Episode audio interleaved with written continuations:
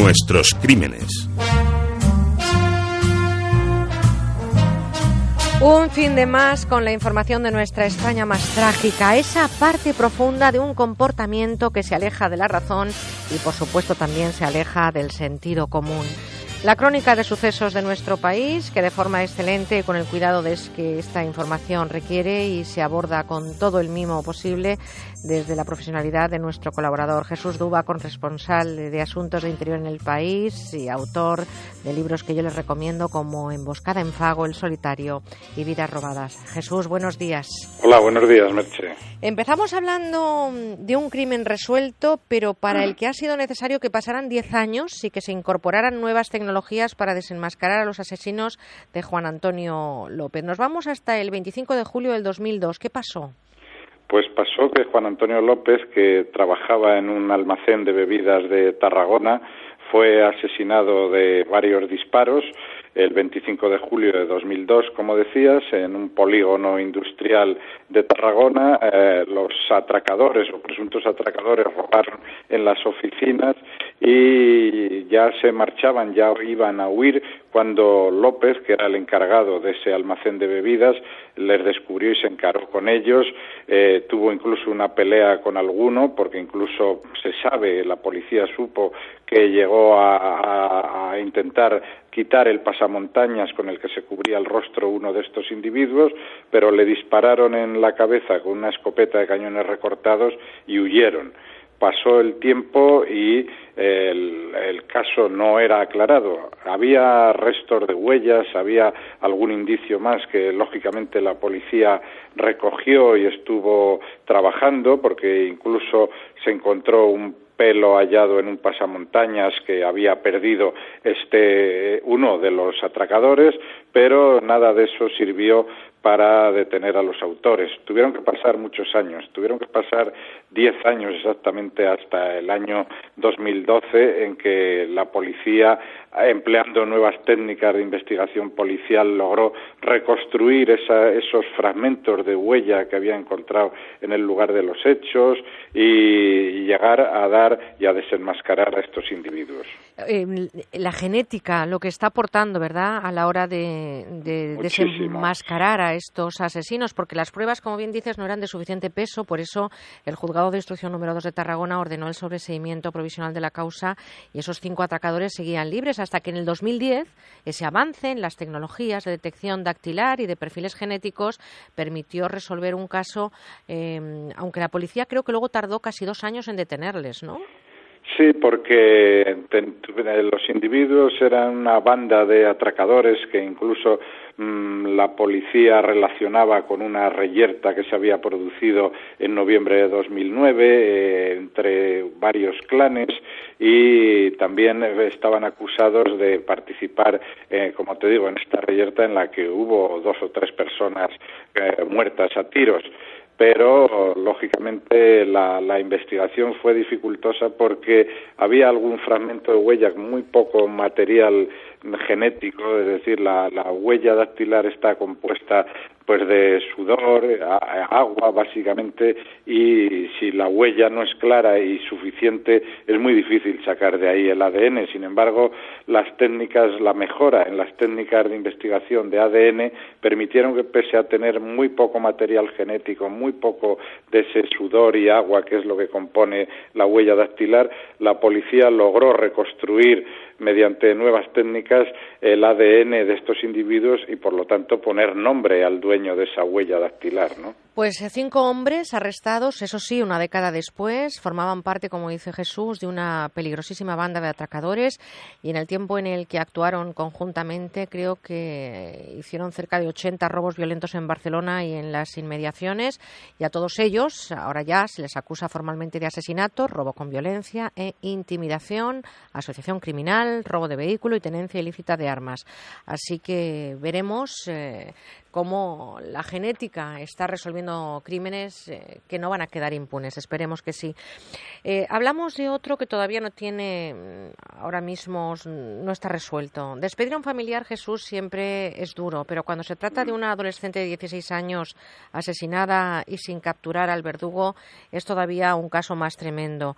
Algo que conmocionó un día de noviembre el barrio del Carrascal, Madrid, cuando esta niña, Silvia Rodríguez Fernández, y digo niña porque tenía solo 16 años, eh, tenía un eh, mal encuentro, vamos a llamarlo así, lo que no sabemos todavía con quién. ¿Qué ocurrió ese día de noviembre en el barrio del Carrascal? Sí, pues ocurrió que Silvia Rodríguez Fernández, una chica de 16 años que vivía en Leganés, eh, salió una tarde con una amiga colombiana y ya nunca se le volvió a ver con vida. Ya fue encontrada posteriormente eh, su cadáver eh, dentro de una maleta verde y esta maleta a su vez arrojada a un contenedor de basuras. La encontró un ciudadano que, iba a echar su bolsa de basura a un contenedor y vio una maleta, la curiosidad le picó y al abrir la maleta pues tuvo este macabro descubrimiento que era el cadáver de esta chica. Eh, hasta el día de hoy el caso está sin aclarar, aunque hay sospechas de que podría haber sido un chico mm, peruano con el que esta joven había tenido algún tipo de relación. Sin embargo, a día de hoy todavía ni este chico sospechoso ha sido detenido, ni ningún otro cómplice, porque incluso se sospecha que puede haber habido un cómplice, pero la verdad es que a día de hoy este crimen sigue sin aclarar. Pero hay cosas que chirrían, ¿no? Sobre todo a quienes estáis eh, investigando y trabajando en esta crónica negra de, de España. El presunto homicida, que está en busca de captura, esa misma noche huía a Lima, a Perú. Qué cosa más extraña. Y también los restos del maquillaje en la cara de, de la joven daban buena cuenta de que por última vez, y pese a haber roto con él, hacía en torno a unas tres, cuatro semanas, había pasado las últimas horas de su vida con él, con Cristian, así se llama este, este chico peruano de 21 años entonces, ¿no? Sí, sí, sin embargo, claro, evidentemente este individuo, si es el presunto autor, como cree la policía, eh, pues eh, lógicamente, para su propia lógica me refiero, eh, consideró que la policía no iba a tardar mucho en, en, dar con su pista, en dar con su paradero, en convertirse en el sospechoso número uno y esa misma noche pues decidió huir.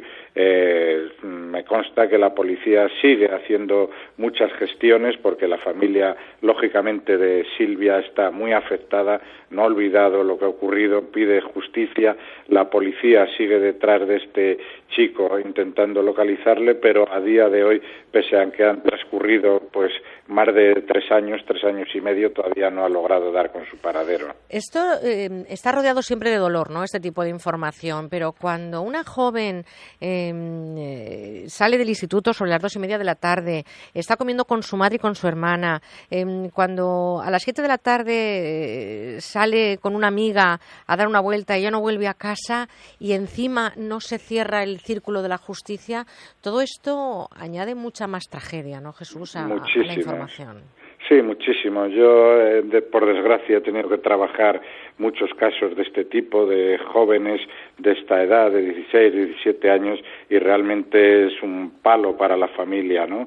Porque es una niña, como tú decías, es una niña que está en la plenitud de la vida, que hace una vida normal, que, que sale de su casa y los padres la mm, noticia que reciben es que su hija ha sido asesinada. En este caso, eh, Silvia parece ser que fue degollada y, en fin, que, que como tú decías antes, estaba desnuda, que parece que podría haber sido, en fin, víctima o bien de abusos sexuales o de algún tipo de agresión. Jesús, en estos casos en los que no se resuelven, en los que no se llega a poner una sentencia a los asesinos o al asesino, hay mucha gente que calla porque hay muchas preguntas siempre. ¿Cómo es posible que nadie oyera cuando mataban a esta muchacha?